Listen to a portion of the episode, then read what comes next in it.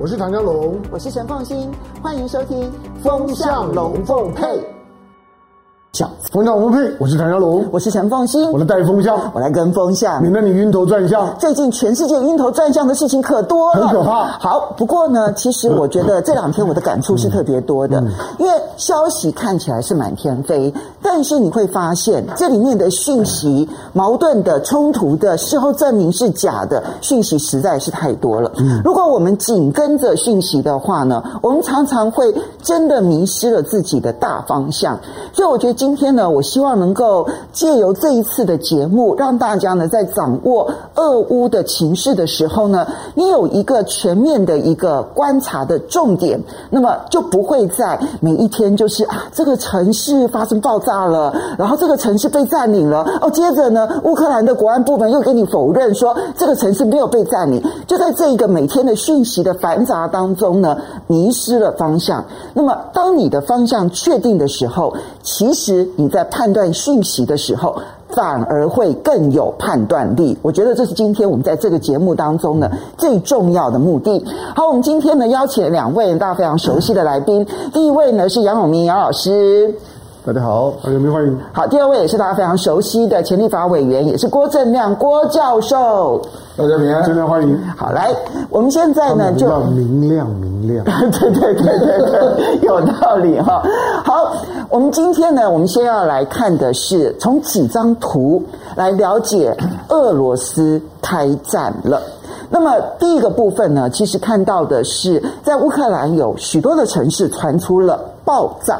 好，不管是在它接近黑海的这个奥德赛啦、克松啦，或者是接近东乌的哈尔科夫啦、第聂伯罗啦，还有包括了扎波罗热，以及呢基辅附近，还不到基辅本身，基辅是他们的首都啊。那么这几个地方都传出了爆炸，但但这一些爆炸要如何去判断？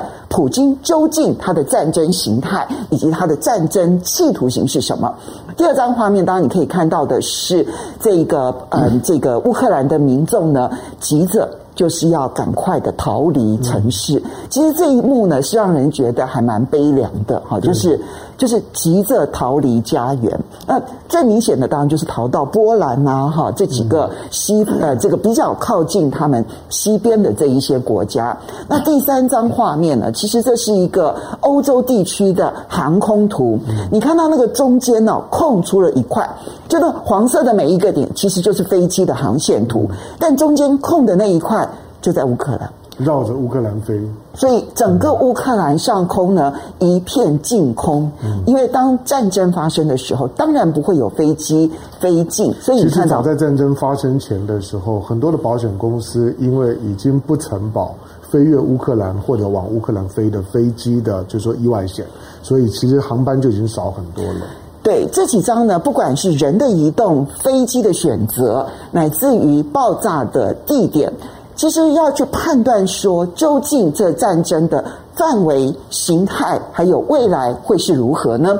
当然也要看人的选择。首先，我们先来看的是。泽连斯基今天早上呢，我我觉得我这一点我其实还蛮佩服泽连斯基的哈，因为泽连斯基呢，他乌克兰总统，乌克兰总统到虽然大家嘲笑他说啊，你不是喜剧演员啦，如何如何，可是他一直撑到现在，然后很有至少到目前为止，他还认真的去要扮演他这个总统的角色。可是他这两天看起来像是悲剧演员了，是。其实他不像喜剧演员，他讲的那个话啊，嗯、其实你可以感，就是我觉得他那个特殊的悲凉的眼神，嗯，其实特别显现出乌克兰的悲剧。对啊，因为他刻意的不穿西装，穿了一件一件 T，呃，就是那种的那种那种长毛 T，然后就出来开记者会。就从一个总统的规格来讲。会让人有一种很落魄的感觉了。嗯嗯，好，那他提到说呢，他证实了就是乌克兰已经丢失了在黑海的蛇岛，嗯、而且他强调说蛇岛的所有的乌克兰的士兵全数阵亡。嗯、那这样就是这个攻岛战当中的这个损失。然后呢，泽连斯基他还说，他跟欧洲、美国这些领袖们都通了一轮电话之后呢，他说他心灰意冷，因为没有任何国家跟乌克兰并肩作战。嗯、好，那么嗯，那其他国家到底？那接着我们再看美国跟俄国。那美国的部分呢，我们先来看的当然就是拜登了。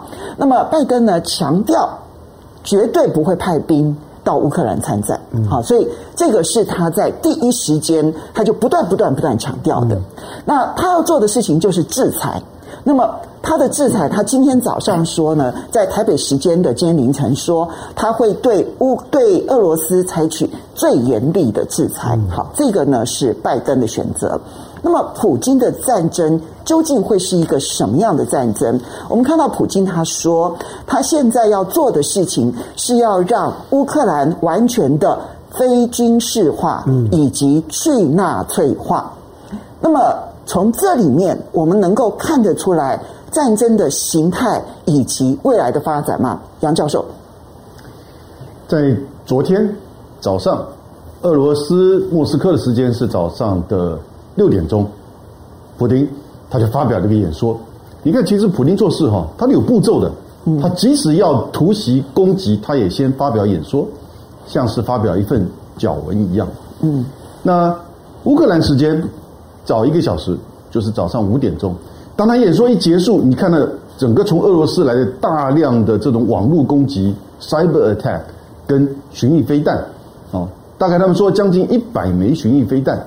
七十五架轰炸机，就大概把将近七十四座的机场，然后呢，军事基地、指挥部先拟平。所以战争地面部队还没动，海军也还没动，其实乌克兰的空军已经就瓦解了，以及整个通讯系统瓦解，防空跟空军全瓦解。这种情况其实都好熟悉了，对不对？美国在攻打伊拉克的时候，美国在攻打阿富汗的时候。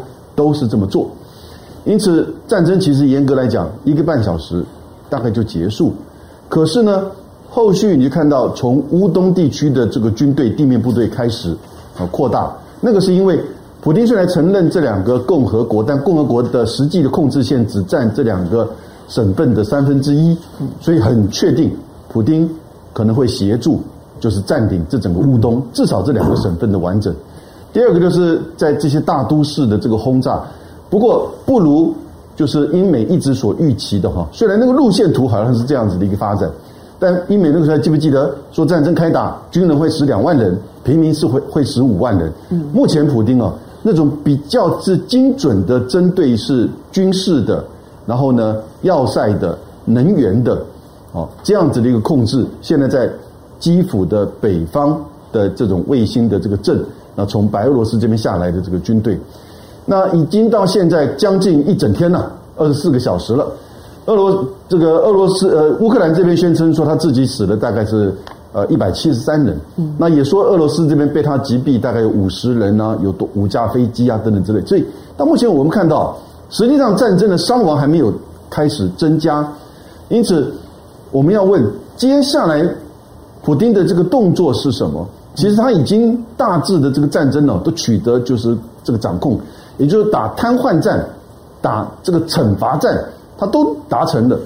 可是显然，他可能是要超越这个，也就是他自己所说的，但不到他自己所说的哈。他说他自己的演讲当中，他讲三个东西。第一个，他不是以占领乌克兰为目标。你觉得他这件事情是说真心话，还是只是欺骗大家呢？我觉得是他那个时候的想法。嗯，那因为后续会不会真的去占领，要看后续的这个发展。它其实已经有这个基础，因为大部分这个城市、网络以及这些重要的这个要塞啊、能源都在它的这个掌控之下。只不过是军队必须要进来。嗯，会不会遭遇到乌克兰陆军的哦这种反抗？呃，这个还是很难讲，因为泽连斯基还是坚持在那边，他没有像是阿富汗的那个总统就第一时间先绕跑。嗯，哦。这个，因此呢，后续会不会做全面战争？如果以他的这个语言，他是说他不会做全面战争，那他要什么？他要去军事化跟去反纳粹化是什么意思？其实也就是说，他要这个所谓的乌克兰改变，他要改变乌克兰，在军事上面，他要让他成为一个就是被他能掌控，或者是至少维持不会再继续偏向西方、偏向北约的这个乌克兰啊，这个当然现在已经做到了。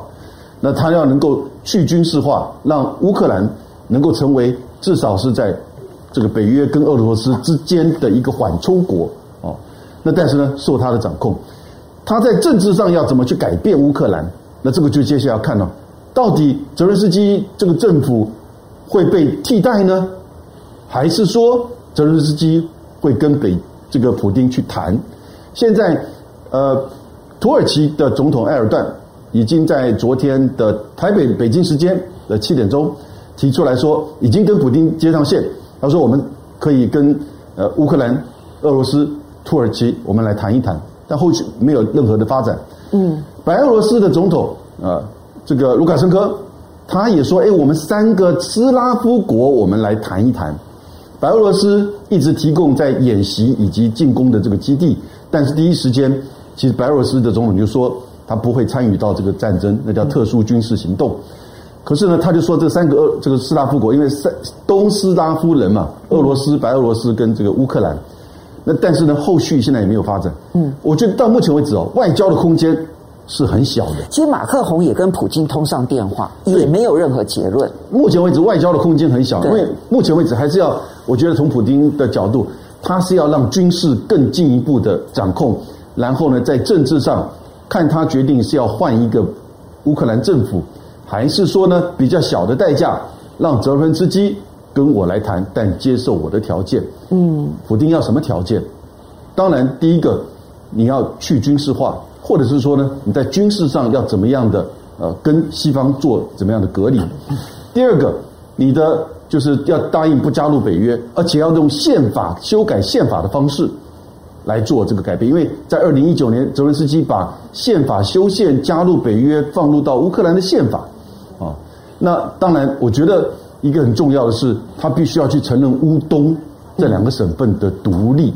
嗯，这个补丁一定会放在条件上。嗯，但这个东西对泽伦斯基吞得下去吗？嗯，哦，还是说他要制造一个环境时，你吞不下去也要吞，你我已经兵临城下，或者是我已经占领你，啊，那这个东西就要看，所以就要看，就是说泽伦斯基跟这个普丁以及在这个军事情势的发展的状况。美国这边说，大概会在接下来的九十六个小时，会看到基辅是不是会被完全的占领。嗯，哦，那所以。接下来我们看到平民，现在平民啊，一般的民宅都没有受到太大的这个攻击哈。对。那可是接下来这九个九十六个小时就很关键，会不会更进一步的扩大战争？乌克兰的这种抗拒的这种就是态度是怎么样？嗯。可是泽连斯基哦，前两个小时他就是说嘛，没有个西方国家愿意来帮助我们，所以我觉得整个乌克兰的那个信心啊、民心都已经被打垮了。嗯。哦，也就是说，你现在叫乌克兰人再去拿起枪杆子。泽连斯基说，任何人要抗暴的，我们就发给他枪，提供武器。对，这个他不愧是演员。但是呢，事实上，大多数乌克兰人，尤其乌东人，根本不会去这么做了嘛。嗯，对不对？他也不至于欢欣鼓舞，但是他不至于这么做了。那乌西的人呢，也了解到，其实你已经完全踏过线，你知道普丁这么强悍的这个反应，你还要去跟他硬干，那最后的结果也只有一个，因为没有任何国家，包含美国。会来帮助你了，嗯，所以你一定要可能接受，就是这个脚文当中所提到的这些条件，慢慢的，我觉得这个条件呢，都会越来越清晰的。好，我这边请教一下郑亮，刚刚这个永明所提到的，普京所要的，包括了就是你要承认这两个乌东省份的完全独立，甚至包括了你要承认克里米亚其实现在就是属于俄罗斯的，然后同时你还必须要完全的非军事化，而且你的政治上面必须要某种程度的依附俄罗斯。这个从乌克兰的政治的角度来讲，其实几乎没有任何的领袖能够接受。问题是。兵临城下，那么到底普京他要的跟他实际上面做的是不是一致？那最后的结果，这个乌克兰会跟俄罗斯妥协吗？西方国家又如何的来处理这一场危机呢？你的判断？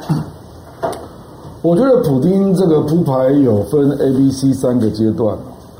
那坦白讲，发展到 C 阶段是超乎我的预料之外了。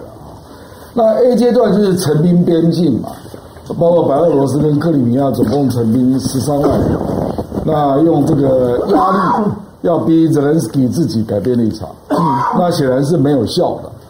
所以后来他就闪电越境，说要对这两个共和国，他承认他独立，然后跟他签了互助条约，然后宣布要在这里维和啊，然后也包括说这个十年期限内，他们可以在这个地方盖军事基地。那没有想到，我认为这个是 B 阶段啊，嗯，意思就是说，在 A 阶段他陈兵边境，那个人之一主观上他不愿意让步。所以，普京只好进入 B 阶段，他制造筹码，也就是说，他就进入乌东两个共和国，承认他独立，然后这个基本上就是说，我要在这个地方盖军事基地啊，而且进一步可能会让，比如说白俄罗斯啦或哈萨克来承认这两个共和国啊。可是没有想到，这个 B 阶段只持续一天呐，他就进入 C 阶段啊。那这个进入 C 阶段真的是超乎。大大概所有人的意料之外啊！这样你觉得啊，普京进到 C 阶段这件事情是他原本就已经铺陈好的，还是整个情势使得他必须要把 C 阶段提前上演？因为时间差不到一天呐、啊，所以我当然会理解成他本来就铺陈好的。嗯，所以我们都低估了他的雄心呐、啊。嗯，或者有些人会说野心呐、啊。嗯，因为这里他的野心如此巨大，就会产生。几个难局了。像我们刚刚看到，说普京有对他的行动公布他的想法，说怎么去军事化、去纳粹化等等。事实上，俄罗斯官方还公布了两个公开的谈判要求哦。那这两个谈判要求是更麻烦。第一个是乌克兰要中立啊，我觉得这个就是国际谈判层次了。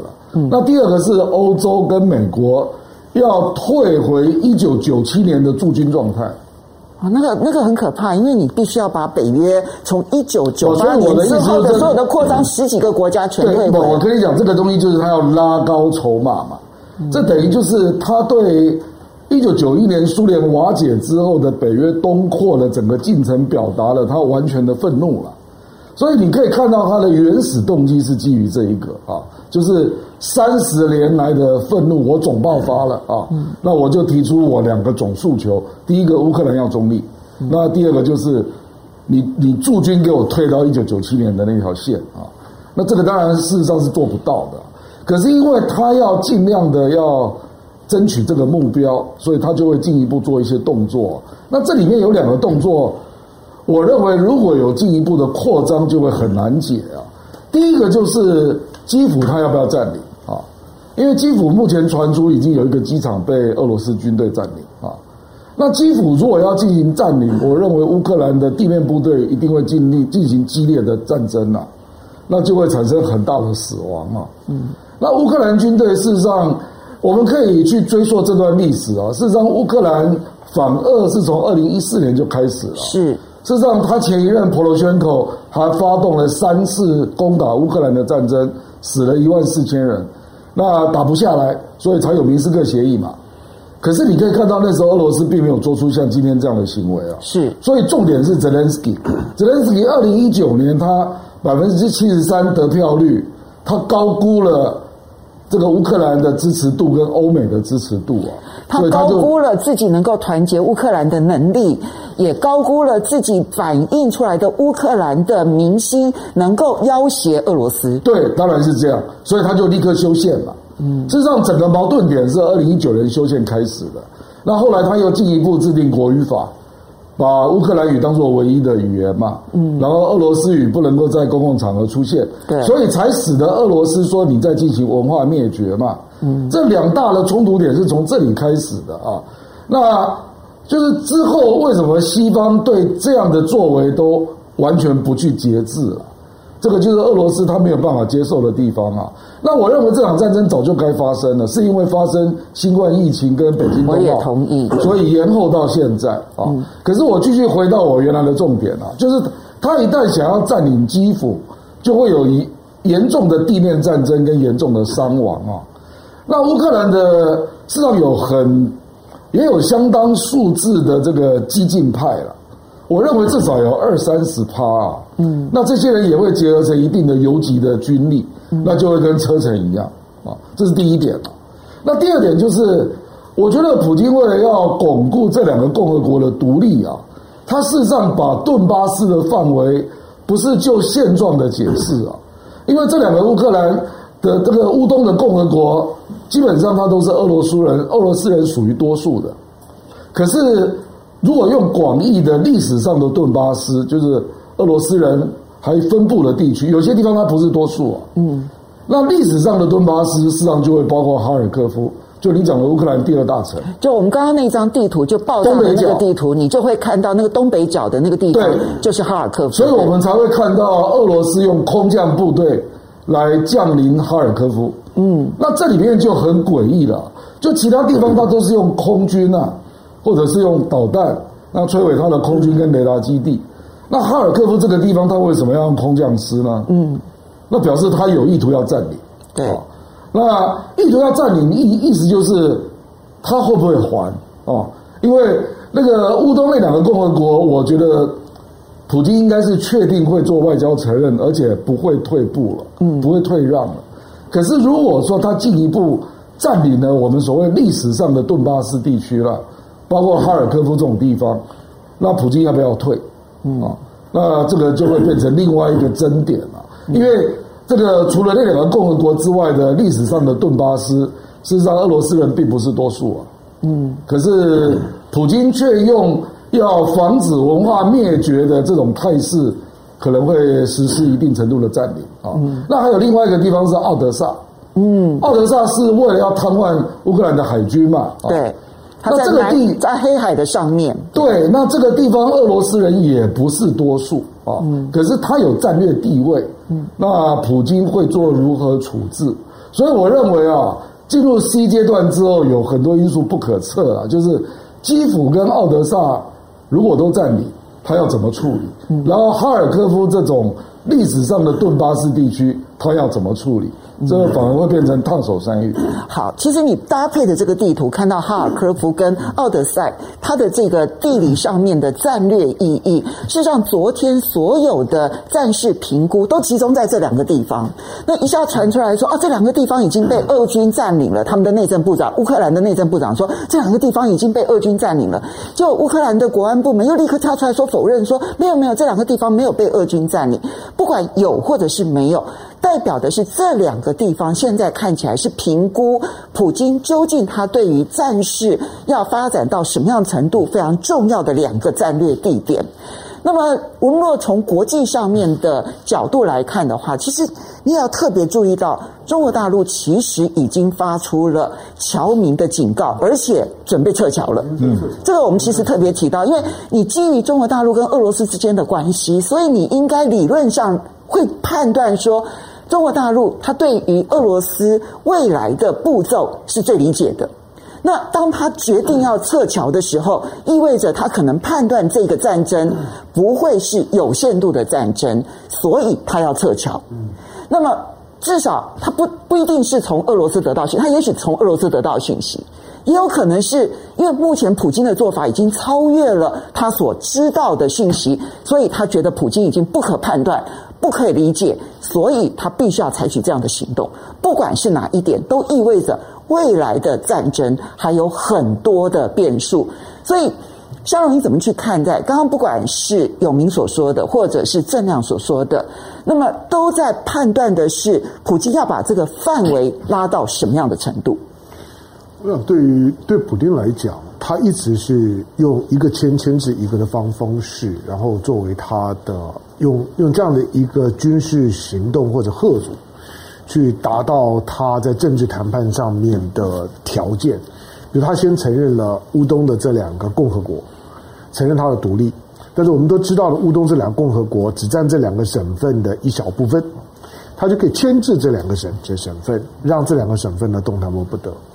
他这次的军事行动啊，我认为他最主要的目标，他就算最后他不至于呢会去占领了乌克兰。他一定会撤军，达成他的某种的军事任务之后，他会撤的。他这个行动，普京讲他叫做乌东特别军事行动，你也会看到他所有的军事行动呢，都局限在乌克兰的东半部。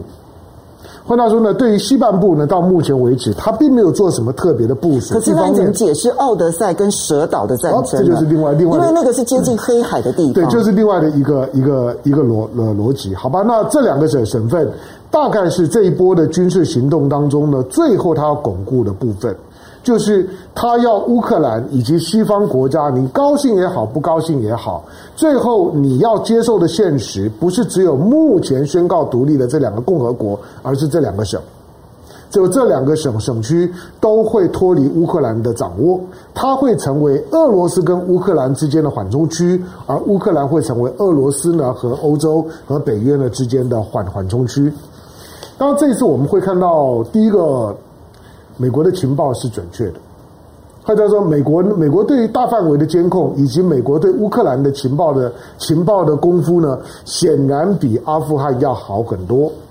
因此呢，他这就从乌克兰，他拥有主场优势，去判断俄罗斯在周围的部署。懂军事的人呢，看你的部署调度，知道你大概准备要采取行动，否则不会这样子做。相反的，中国对于对整个乌克兰的判断。它是一种的比较比较保守的态度。当然，他今天呢，他虽然呢发布了所谓的撤侨令，它不是强制的，它让你登记到二十七号，它会有包机来。如果你要你要撤，你这时候可以去大使馆、使领馆去登记，包括台胞都可以哦。台胞可以持台胞证登的登记，他的考虑是很多多方面的。其实这一点的宣布有点让我意外，嗯，因为他说是包机，对，他不是包巴士，没错。刚刚我们其实看到那个航空图里头，其实这里区域已经净空了，嗯，可是。大陆宣布的还是包机，是，所以我就很好奇，他要跟什么国家协调好，嗯、然后去包这个机，我就觉得很特别。我我想，当他的包包机要飞的时候，大概也也也没有人敢对他怎么样了。就是说，他只要他他把他把这自己的旗号亮出来之之后。那到，现在呢，在乌东的乌东的情势，我我认为最后呢，俄罗斯就是。这个肖总，我补充一下，说。那个大陆有人贴出来啊，嗯，说如果你是在乌克兰开车，可以在车车辆的外面贴上国旗，是是，是，是，但是但是也有也有很多的的大陆的侨民已经反映，就是说他们贴的国旗被偷走了。就是就是有人把他的国旗偷了之后贴在自己的车车上。你说乌克兰人把他偷走？不知道是是谁偷的。就就是就大陆今天早上就是很多乌克兰的侨民就反映说，我贴了国旗被偷走了，因为那个国国旗对他来讲有保护作作作用啊。好，那你说你说会或会不会出现呢大规模的冲突？因为昨天的在就像就像刚刚杨教授讲的，昨天的冲突其实是现代的现代的军事行动当中的一个活教本。那呃，对许多的国家呢，去看这场的军事冲突的时候，它有很多的参考价值，就知道呢如何在完成部署。每个人都知道他完成部部署了，乌克兰知不知道？知道啊。乌克兰有有没有有基本的军事实实力吧？有吧？那你也看到美国也也送他很多的弹药啊，他周围的国国国家呢，包括了包括了立陶宛啊等等，不是还送了他一些的防防空导的的导弹？可是这些东西，在过去二十四小时里面，你都没看到。全毁了你，都没有看到，就是瞬间开战前面的那两个小时不到的地方，它的所有的地面的重型的雷达站啊，包括呢这种中型的雷达站，全速摧摧毁。它的空军呢，没有任何的升空的作作战，它几乎没有任何的空战发生。它的它的敖德萨，因为它是主要的海军的港港口，我觉得敖德萨会是接下去的另外的一个争执的重点。我觉得俄罗斯不会放放掉它，嗯，它基本上面呢会让俄会让乌克兰变成是一个内陆国，不让你有插手黑海的机会。因为如果乌克兰的敖德萨仍然能够运作的话，许多西方国家就有各种的借口呢进到黑海里面来来来活动，它不让你进来，所以敖德萨会会是呢另外一个谈判的重点，就是对于俄罗斯来讲，它要。这周围的海军，那俄乌克兰海军本来就很弱嘛，他的舰艇其实刚开战没没没多久都失去战力了。你想，美国、美国、美美国真正该检讨的是，他连派他一艘航空母舰到附近来呢，让乌克兰壮壮胆子，他都没有办办法。美国在这次的固然预测到了，可他军事行动上面，他一点办法都没有啊。所以呢，在军事上面来来讲。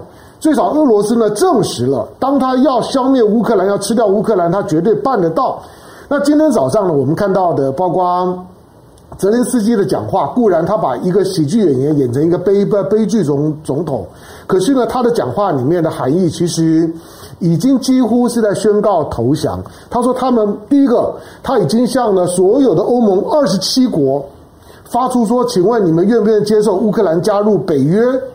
他说，二十七国一片静默，无线电是沉默的，都都没有回音。第二个，他说我随时准备跟俄罗斯呢要谈判，包括乌克兰中立化的问题。一个总统讲这个话的时候，就是一个投降讯号。嗯，好，所以看起来，其实美国也有一个认输讯号，嗯，就是他宣布要接受乌克兰难民。是，嗯，嗯，好，所以现在看起来这场战事呢，第一个就是你刚刚讲的乌克兰的投降讯号，或者。美国的退让讯号，好，先不要讲说投降讯号，退让讯号也好，这两件事情其实都显现，至少普京的战争，他的 C 阶段的这一个安排得到了一定的成果。我们未来观察的重点，在地图上面，你就可以清楚的看到，就是一个就是奥德赛这个地方，到底。普京对于奥德赛，他是不是非拿下不可？如果是的话，表示说他不让乌克兰有任何的出海港口。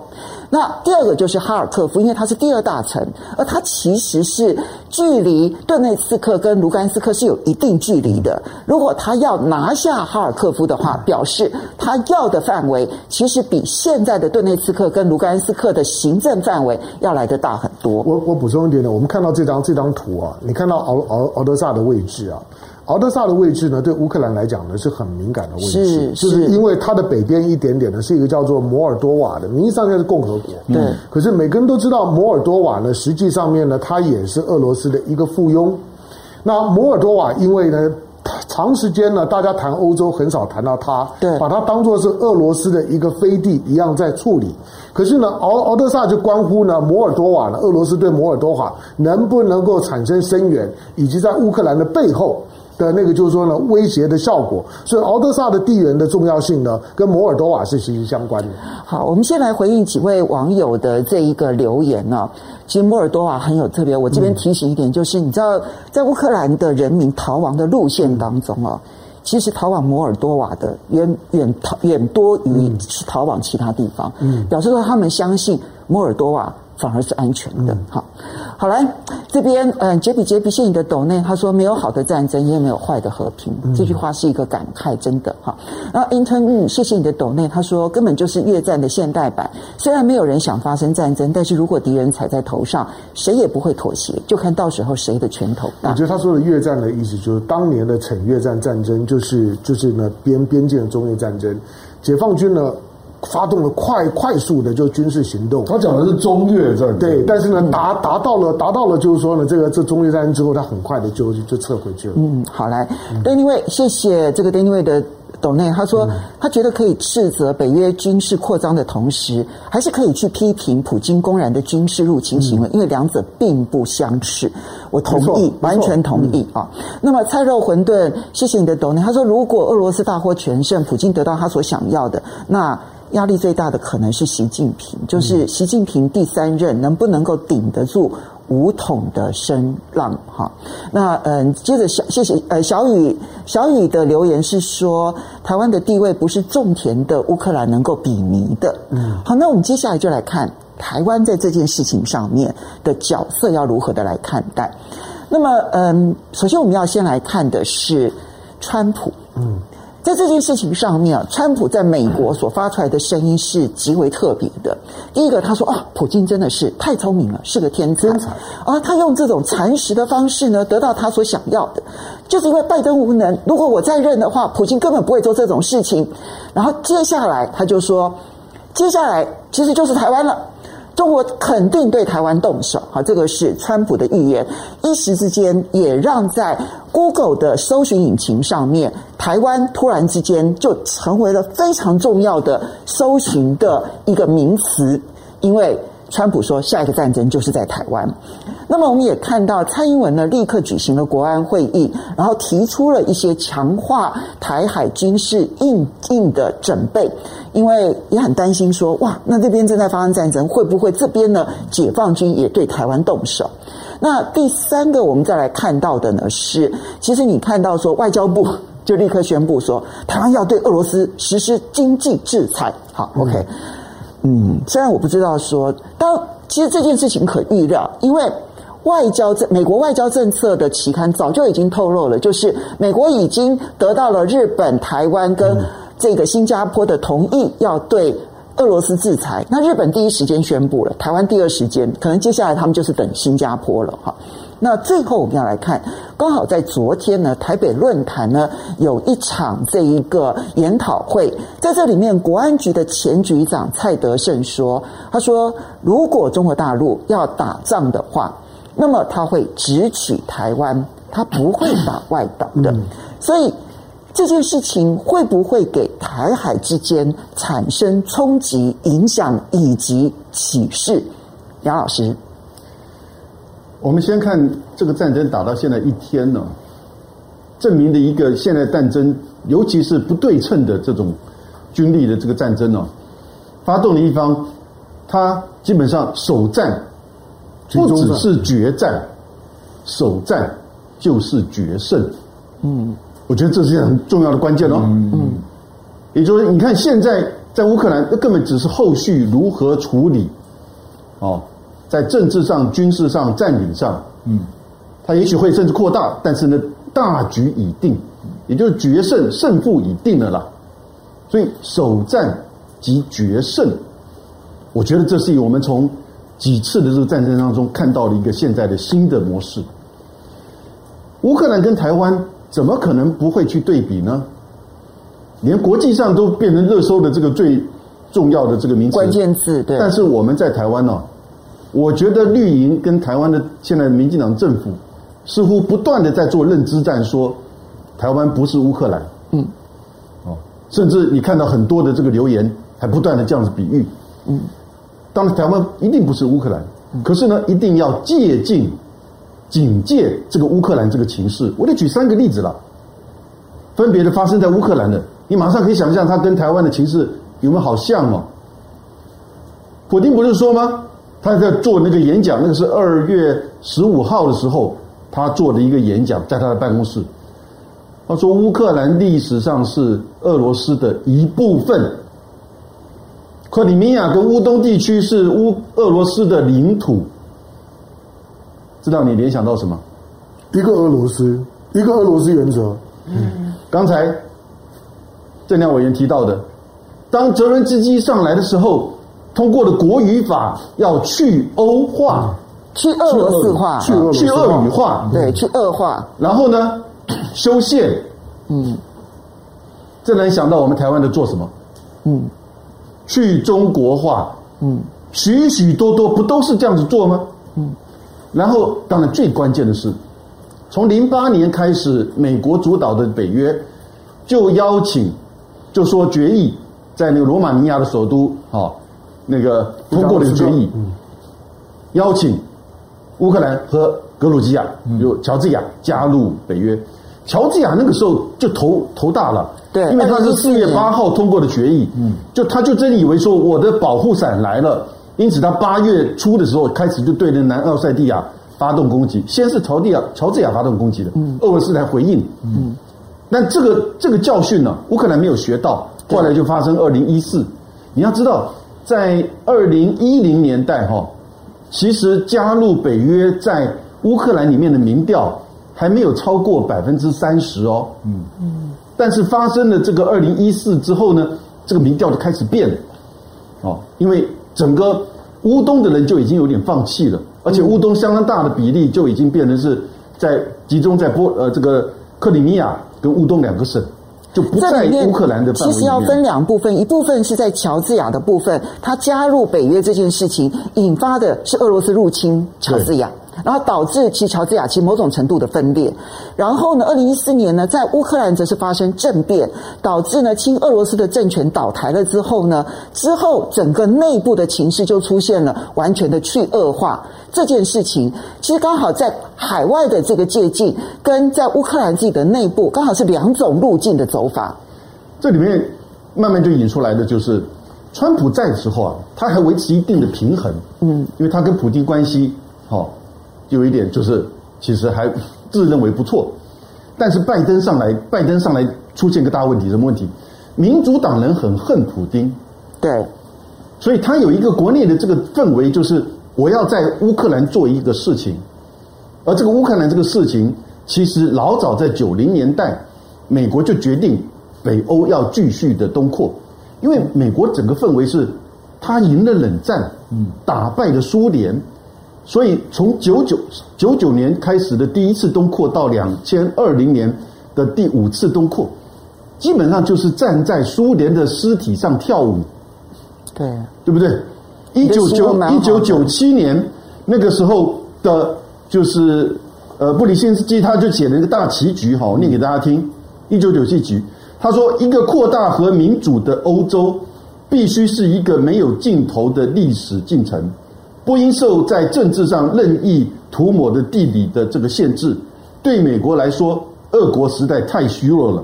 不配成为伙伴，嗯，这种思维哈，这就是美国在战后所一直建立的叫做自由国际秩序的这个思维，以他的自己的这种意识形态政治理念为道德的这种制高点，所以不断的做民主的推动，或者是说颜色革命以及北约东扩。那这个时候，当然相对的，俄罗斯是虚弱的，非常虚弱。九零年代到两千年。所以你看他不断的往前走的时候呢，最后在二零零八年做这个决议之后，你看到后面这十年，以及到了二零一四年之后，到目前为止是八年，其实普京就觉得 enough is enough，嗯哼，OK，因此北约跟美国的不断的东扩，造成乌克兰的影响。那我最近看，我这昨天看到一个言论，在美国，那我就不赞成，他们在指责德国。那德国，你为什么要做这个北溪二号？川普的时候就不断的制裁啊，因为他觉得说乌克兰有两个重要的价值，一个是地，一个是地理地这个地理呃地缘政治价值，对缓冲区的价值，一个是经济嗯地缘价值。什么叫经济地缘价值？因为俄罗斯的这个天然气大部分要经过乌克兰，百分之八十，对，所以呢。这样子的一种就是过境国的这个角色呢，如果俄罗斯断掉，他会断掉自己的这个命脉。那个时候的一个论述是这个样子，因此他觉得德国那个时候一定要去做北溪二号，是使得乌克兰失去经济地缘价值，而不得不在地缘政治价值上，哦，必须要更进一步靠近北约。我这根本就是找理由，嗯，因为从德国的角度，从欧洲的角度，多牵一条管线是绝对正常的。而这个管线如果持续还在乌克兰在。这个波兰这边的话呢，反而会造成就是他们自己本身的这种战略上的不平衡。那关键其实是美国的政策，你不断的去挑动支持乌克兰，但是你没有给他任何的战略的保证，也就是战略清晰的保证。其实这个战略清晰哦，我们就一直在讲乌克兰跟台湾，已经比对台湾的保障还要更明确，因为是要加入北约哦。而我们台湾跟美国没有邦交，有一个台湾关系法，你怎么去论述美国对台湾的战略的保证比美国对乌克兰的还要更强呢？哦，或者有人说台湾的战略的位置相较于乌克兰更为的有利，Well，唯一的是说它在第一岛屿链上，嗯，另外台湾还有两个战略利益，就是半半导体产业链，嗯，第三个就叫做民主价值链，嗯。我把它叫三链价值，所以半导体产业链这根本是假的议题。对，民主价值链，你看看，泽连斯基也参加那个民主峰会啊。对啊，乌克兰也是民主峰会的成员呢。只有第一岛屿链，这个在论述上可能会见仁见智，但是必须要讲，第一岛屿链真的发生冲突的时候，决战及首战即决胜的情况之下，谁来得及帮助台湾？边请教郑亮，其实这一场战争呢，它对台湾其实可能会产生很多不同面向的想法。第一个当然就是从战争形态的想法，你看到俄罗斯的攻击哦，它其实第一波的攻击就是网络攻击，再加上摧毁你所有的防空实力的攻击，它的第一轮就是如此。嗯，那而且在一个半小时之内，它全部完成了。好，那所以在战争形态上面对台湾可能会有很重要的启发。那第二个部分，其实得到的启发是，你看到美国绝不派兵，就包括了像刚刚香龙所说的，他连派一艘航空母舰在黑海他都不愿意。其实你如果在航空母舰，美国还把基辅上空的无人侦察机撤走，是你把把所有的军事顾问全撤走了，然后所有的这一些所有的这些相关的军事设施全撤走了。就当你发现战火即将发生的时候，你所做的事情就是把你的所有的战争的协助全部撤退。然后白宫告诉大家，他们给乌克兰最大的协助就是我提供他足够的防御武器。这跟现在美国不断的去告诉台湾说，我们会提供台湾防御武器，当然还要台湾出钱哦。这件事情不是一模一样吗？那这个第二个启发又会产生什么样子的后续的涟漪？那第三个当然，乌克兰战争这件事情其实也显现出来，任何一个在强权旁边的相对比较小的一个实体，他都必须要去顾虑到说。他会不会让你旁边的强权觉得和平绝望，非动武不可？其实这个是俄罗斯动手的一个很重要原因。固然你会发现说，啊，你简直是野心勃勃，嗯，你这个这实在是很糟糕。但问题是，你终究是刺到了他最后的痛脚。但对台湾会有这样的启发吗？我们要怎么看待？我这第一点当然就是台湾还没有泽连斯基这样的领导人啊。比如说把台独入线啊，做出这样的动作，就完全没有退路了嘛。嗯，那那当然，现在我觉得有两个不一样的地方，就是你有台湾海峡了，对，那它是地面直接接壤嘛，所以而且完全是平原一路拉到波兰啊，所以坦克部队往前走，那更不要讲那个空中的空中的优势了啊。那还有另外一点。也有人去分析乌克兰最近十几年来的军力升级啊，那发现欧美都没有做任何协助啊，那所以你看它的防空系统怎么会脆弱成这样啊？因为我昨天看连 S 三百都没有发一颗啊，嗯，表示它根本就还没有瞄准就整个瓦解了，嗯，那台湾的防空体系，美国还有做一定的更新呐，不过坦白说，这个军力竞赛这个只是时间问题了啊，这个我也同意了哈。然后台湾最大的一个弱势就是你没有地理纵深啊，就一旦发生之后，因为乌克兰的面积是六十万平方公里，嗯，那台湾只有三万六千啊，嗯，所以一旦有登陆，那事实上是几乎没有地理纵深的，这跟乌克兰不一样，嗯，所以俄罗斯也会去考虑它不宜在基辅久留了，否则就会变成一个长期的战争啊。可是奥德萨就是不一样的考虑啊，他要防守奥德萨相对比较容易了啊。不过我觉得这个美国当然跟台湾都知道这个问题了，所以现在在为台湾的地地缘政治价值辩护的人就把这个问题要提升了啊。比如说我最近就看到芝加哥大学那个现实主义的大师啊，那个 Mearsheimer。对，他就说美国为什么一定要出兵啊？对，那他就把论调拉高了。他说，台湾如果沦陷，第一岛链必然崩溃。嗯，他就把它拉到这个观点。他说会导致日本改变他跟中国大陆的战略关系啊。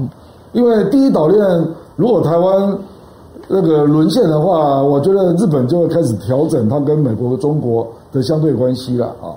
所以基本上，如果他把这个拉到这个层次啊。那我认为美国，当然他就会对台湾的这个军事上的防守做最后的努力了。但你觉得他的这个论调在美国内部会不会成为主流？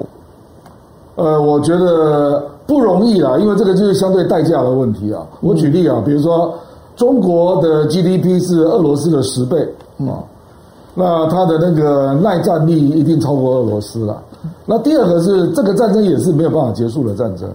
美国对外的出兵已经非常清楚，有两个特征啊，在战后，第一个就是不针对核大国直接交战。对。那第二个是他都是只做局部而且可控，而且在短期内可以结束的战争啊。那对中国的战争显然是一个不可结束的战争。嗯。因为中国的 GDP 是俄罗斯的十倍。那你如果从国防预算来看啊。那中国的国防预算如果用美元计价，大概有美国的四成哦。嗯。那俄罗斯用美元计价，大概只有美国的八个 percent。嗯。那你如果要再算用实际购买力去算，那就不得了了啊。所以我我不认为美国不会有人看到这一点啦，啊，可所以这个就是美国的难为啦。所以你看，美国现在，因为他也知道台湾会导致第一岛链崩溃瓦解这个危机啊，所以他到目前还是坚称战略模糊哦，他并没有像对乌克兰就直接讲他不会出兵了，嗯，而且我觉得拜登这次最大的败笔就是在一个多月前就一再强调不会出兵了，对，这个有一点好像是他就瓦解了所有人的信心了，这个没有办法想象啊，而且而且讲了很多次。不是只有一次。哎，我这边补充一点，对不起啊，这个郑亮，因为你知道，在泽连斯基还在开记者会，对全国发不是开这个全国的这个谈话的时候，美国这边呢，国安人员提出来的评估说，九十六个小时，俄罗斯就可以占领基辅。我觉得太残忍了。其实我有看过更低的评估了。对，我我不管那个评估是什么，嗯、可是你在在整个乌克兰还在对着俄罗斯的时候，你做这个评估。你不是对乌克兰太残忍了吗？呃，所以当然有另外一种观点嘛，就是他希望把俄罗斯诱进来嘛。所以那个评估其实是诱惑俄罗斯去打基辅，诱打诱打，那诱打就会使得欧洲回到至少那个后冷战时代就结束嘛，然后俄罗斯跟欧洲对峙那个情况就恢复啊，然后然后美国主导北约就再次被这个巩固住。所以这里面可能有诱导的成分。嗯，我补充一下，我觉得当王毅在讲北约是冷战产物的时候，其实我们真的也要思考，第一岛屿链这个概念也是冷战产物。对。那实际而言，以现在中国大陆的海军的军舰的数量，它在第一岛屿链的范围之内，根本其实已经能够掌控。嗯。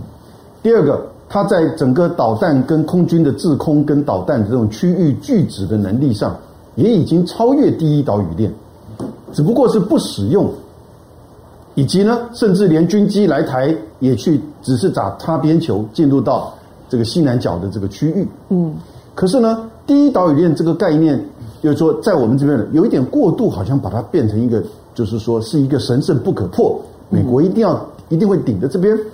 对美国而言呢？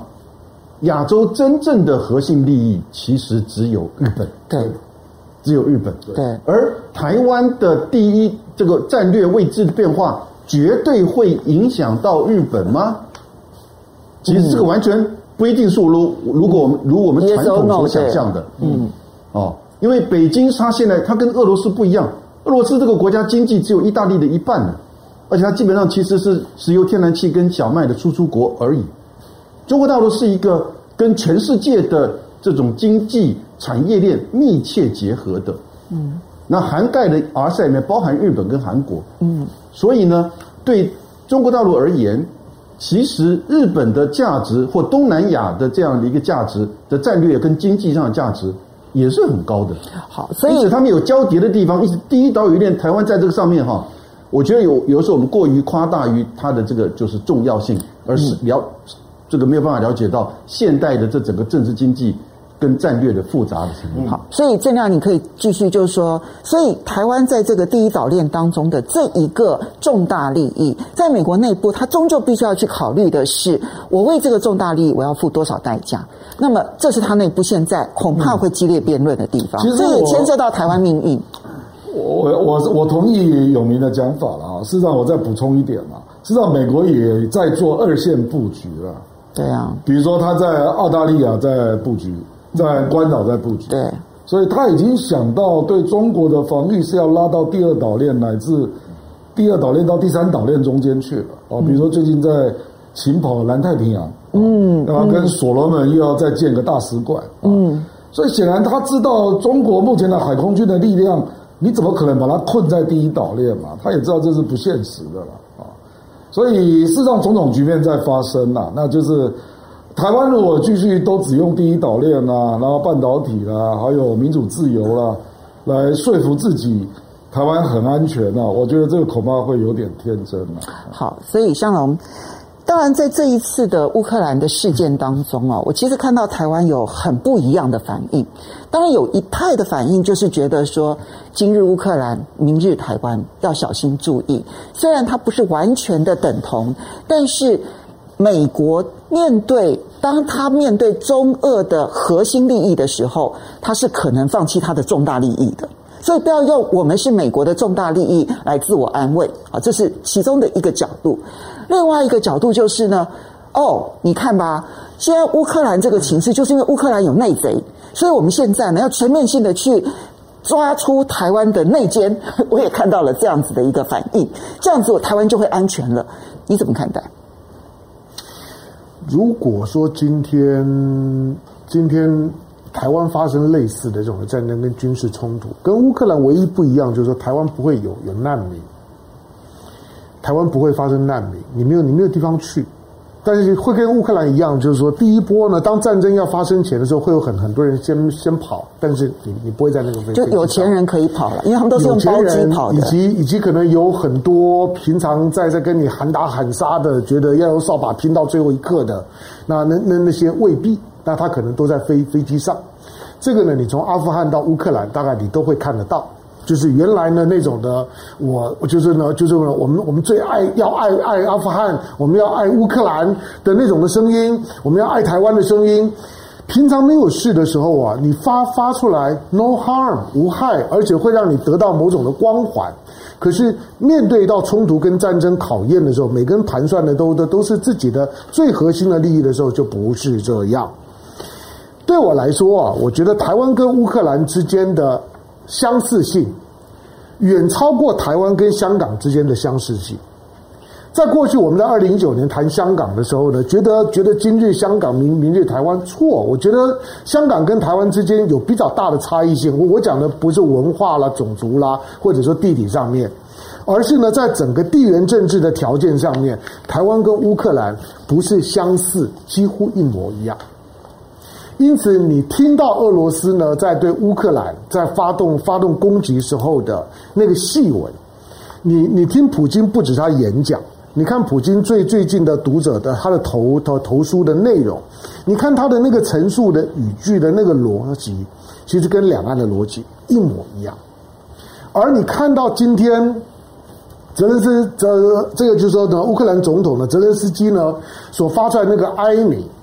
那个哀鸣跟台湾又有什么不一样？泽连斯基说：“我我向二十七国的欧盟，就是说北约的成员国，都发出了询询问，我可不可以加入北约？你们接不接受我加入北约？没有一个人回答。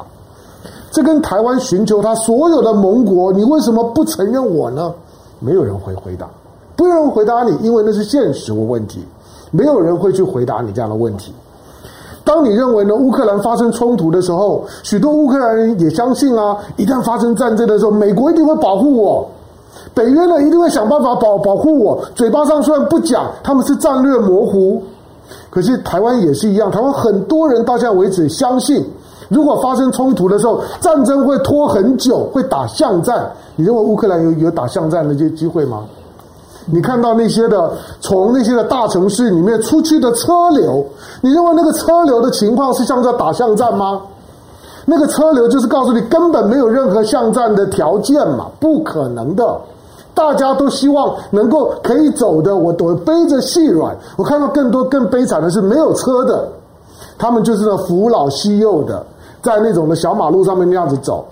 战车呢，一辆辆从他们身边开开过去，跟战车相反的方向呢，就是他们逃亡的方方向。战争发生的时候，你就会学到这个最简单的，跟所有飞机的方向、战车的方向相反的方向，就是你要逃亡的方方向。台湾不会经历那个，但是你认为台湾今天在准备巷战的时候确实吗？战争呢会在很很快的时间发发生，很短的时间之内决胜。我不是说台湾一定撑不住了，可是。现实的情况，你终究要考虑。今天，当大家相信，就是说呢，会会进来，会支撑我乌克兰。乌克兰是一个主权独立的国家，连北京都这样讲啊。可是台湾呢？你相信会有人进来，进来帮你？美国会会进来帮你？日本会进来帮你？台湾跟乌克兰的类同性，你把台湾比作乌克兰，你把呢俄罗斯呢跟呢跟跟呢跟这个的大陆呢做一个相比，你把德国跟法国比作日本跟韩韩国，请问有有有有什么不一样？不要比日本跟韩国，比日本跟澳洲好的。有什么不一样呢？其实都一样啊。这样我补充一点吧。嗯，乌克兰还是联合国的成员，没有错啊。他有提向安理会提案，嗯，结果安理会的轮值主席刚好是俄罗斯，嗯、是就是他们甚至点名就是说你你你如果不怎么样的话，你根本没有资格当轮轮值主，那有什么用？美国不会出兵的原因只有一个，就是美国在所有的军事行动上面，他只要判断他会直接跟另外一个核武大国遭遇，他就不会来。这就是他的原则。嗯，然后他在冷战之后呢，所得到的一个原则，至今其实没有改变。当然，我们没有时间来谈制裁，但是你如果注意到的话，其实拜登在昨天发布他最严厉制裁的时候，其实市场的反应是说：“哦。”这么轻微，原来就只是这样，只有如此，果然，所以市场就大涨。但是你要注意到，拜登其实后面加上了一句话，他说：“我们其实是有考虑要让他完全撤出这个国际的结算系统，嗯、就是 SWIFT SWIFT。可是西方很多的国家觉得这样对我们自己伤害太大了，嗯、所以不同意这么做。所以你就会发现，如果他连俄罗斯的制裁都是如此。”可见得，西方国家对他们来讲，怎么样子对自己的伤害最小？才是最高原则，这是我们要认清的现实啊。嗯、那我们很快的回应几位好朋友，谢谢 Franking 过，谢谢你的 donate，他当然就是觉谈到说要、嗯、要要打台湾了啊。那然后王哲，谢谢你的 donate，他说欧美如果只靠制裁是无法拯救乌克兰的，但是呢，被肢解的乌克兰和沉重的金融制裁也可能导致俄罗斯的内乱，所以呢，牺牲乌克兰是。这个大概率的事情了，就是机会很大。当然，这是欧美的这个想法。同时，大陆也可以研究应对欧美极端制裁的方法。嗯，好，螃蟹，谢谢你的抖内。他说，俄乌战争可以让台湾稍微放心一点了，因为最近应该是不会武统了啊。因为那么中国大陆要去赚钱了，这样子哈。嗯、然后这个还有对螃蟹的抖内啊，好，这个因为时间的关系啊，我们要这个今天的节目先到这一个段落。当然，乌克兰对于二十呃，在二零二二年，它会是一个重大的时刻，因为它会重新的定位中国大陆、俄罗斯、美国这几个强权在地区当中所扮演的角色，包括了法国、德国这些国家。嗯、那这个关这个关键时刻，我们当然会持续的为大家追踪关注。不要忘了，下个礼拜同一时间，风向龙凤配，我们下个礼拜再见，拜拜。拜拜。呀呼。